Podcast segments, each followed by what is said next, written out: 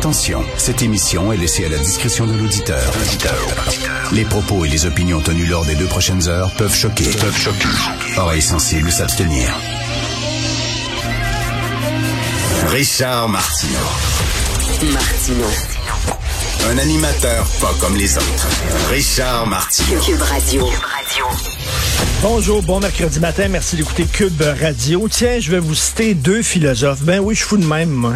8 heures le matin, mercredi. Ah ouais, pouf, on commence en citant deux philosophes. Pourquoi pas? Vous êtes capable. Vous êtes capable d'en prendre.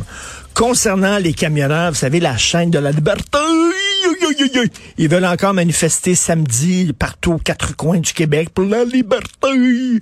Alors, euh, Raphaël Enthoven, Raphaël Enthoven, c'est un philosophe. Un philosophe, c'est comme, mettons, Rimbaud Gauthier, qui aurait lu des livres. Tu sais, c'est comme, euh, mettons pas, et pas seulement le mode d'emploi de sa tondeuse et son skidoo, là, des, des vrais livres avec des idées, tout ça. Donc, Raphaël Enthoven écrit sur la liberté dans le journal français Franc-Tireur. Je vous cite un extrait. Personne, à moins d'être fou, ne voudrait vivre dans une jungle. La liberté des uns s'arrête où commence celle des autres. Une telle contrainte n'est pas une restriction, mais une condition de la liberté. Nous serions moins libres dans un monde où chacun peut faire ce qu'il veut que dans un monde où ce droit est tempéré par la présence d'autrui. C'est une règle d'or de la vie en société qui permet l'exercice de la liberté individuelle dans des limites sans lesquelles la liberté elle-même est compromise. Et je continue parce qu'il parle des camionneurs, hein, parce qu'on a fait des petits, nous autres, on a envoyé aussi des coucous en France. De quelle liberté parlent les camionneurs? Du droit de vivre comme si le virus n'existait pas? Quelles qu'en soient les conséquences pour les autres, la liberté qu'ils défendent, c'est la liberté du plus jeune, du moins exposé, qu'on appelle aussi la liberté du renard dans la poulailler. Il dit quand les circonstances l'imposent, une démocratie suspend l'égoïsme à l'intérêt général. Paf! Voici des arguments d'un homme intelligent. Et de l'autre côté, liberté. Alors lui dit les restrictions à la liberté, c'est une condition de la liberté. Alors, une autre philosophe, je file parce que le temps presse, qui écrit dans le Figaro, Chantal Delsol. Elle écrit sur l'Occident, hein, l'Occident face à Poutine. Et c'est extrêmement intéressant. Écoutez ça, l'extrait est un peu long, mais ça en vaut la peine. À force de ne pas vouloir comprendre que le règne de la force existe, nous avons négligé notre armement à force de croire qu'il n'y aura plus jamais de guerre, nous avons consacré tous nos efforts à la consommation et au commerce. La diplomatie, les échanges, l'accueil des immigrés du monde entier, l'abolition progressive des frontières devaient ouvrir une ère de paix dans laquelle on allait transformer les ennemis en voisins. La conséquence, et que nous ne sommes absolument pas préparés aux conflits futurs, ni matériellement, ni psychologiquement, puisque nous sommes persuadés qu'il n'y en aura plus. Nos armées sont exsangues. Nous n'avons pas pris garde que nous dépendons économiquement d'ennemis potentiels, ce qui est très dangereux, et nous sommes armés seulement d'une naïveté désarmante, d'une foi plutôt ridicule en la bonne volonté du monde entier.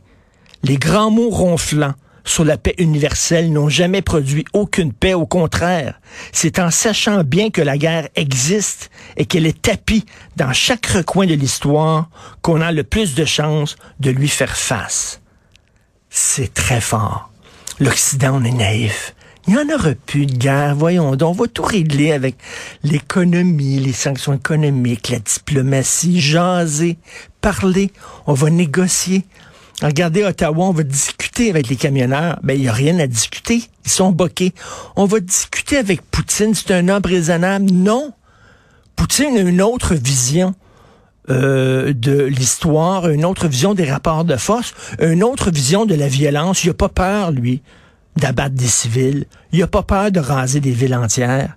Il n'a pas peur de la barbarie. Il sait que ça prend ça pour gagner une guerre. Celui qui gagne la guerre, c'est celui qui va le plus loin. Les États-Unis ont gagné la guerre contre le Japon, pas avec des bonnes volontés, pas avec le soldat Ryan, là, Tom Hanks, qui ont envoyé au...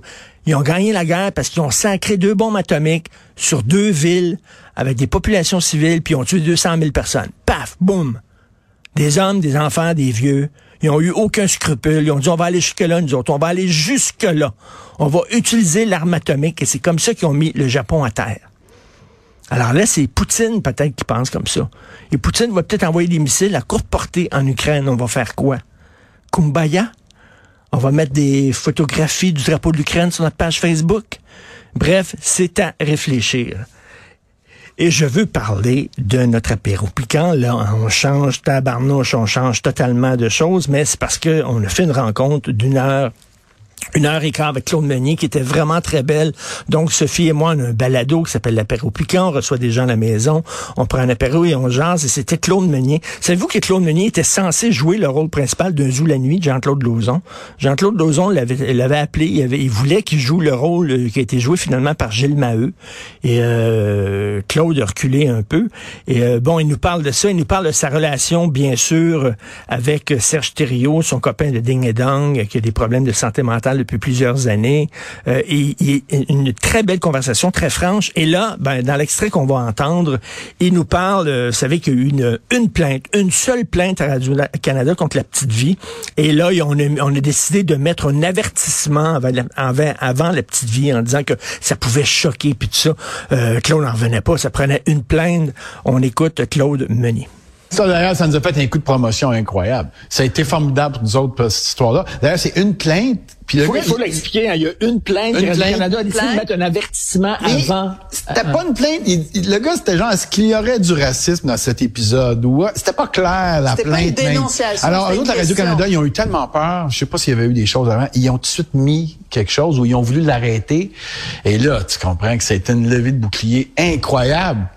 Puis là, nous autres, ça a fait que ça en a monté de 100 000, je pense, la semaine après. C'était formidable pour nous autres. Puis Dieu sait que c'était pas... Puis là, c'est Normand qui a tout ramassé. Normand Bratoine, c'était ben presque accusé d'avoir joué le rôle d'un noir. Euh, tu sais, euh, d'autres, on le faisait très folklorique à l'époque. Mais c'était, c'était comme... Quand j'ai écrit ça, j'ai parlé à Normand, j'ai dit, ça te tente-tu de jouer ça? Il dit, ouais, mais il dit, vas-y, là, ouvre, tu sais, veut dire... Euh, alors, c'est Claude Meunier qui euh, parle justement de rectitude politique, de woke, de censure, de pleutrerie de la part euh, des gardiens des institutions culturelles. Si vous voulez prendre une pause un peu euh, de l'actualité qui est très lourde ces temps-ci, donc allez sur le site internet de Cube Radio dans la bibliothèque des balados. C'est le dernier épisode de l'apéro piquant.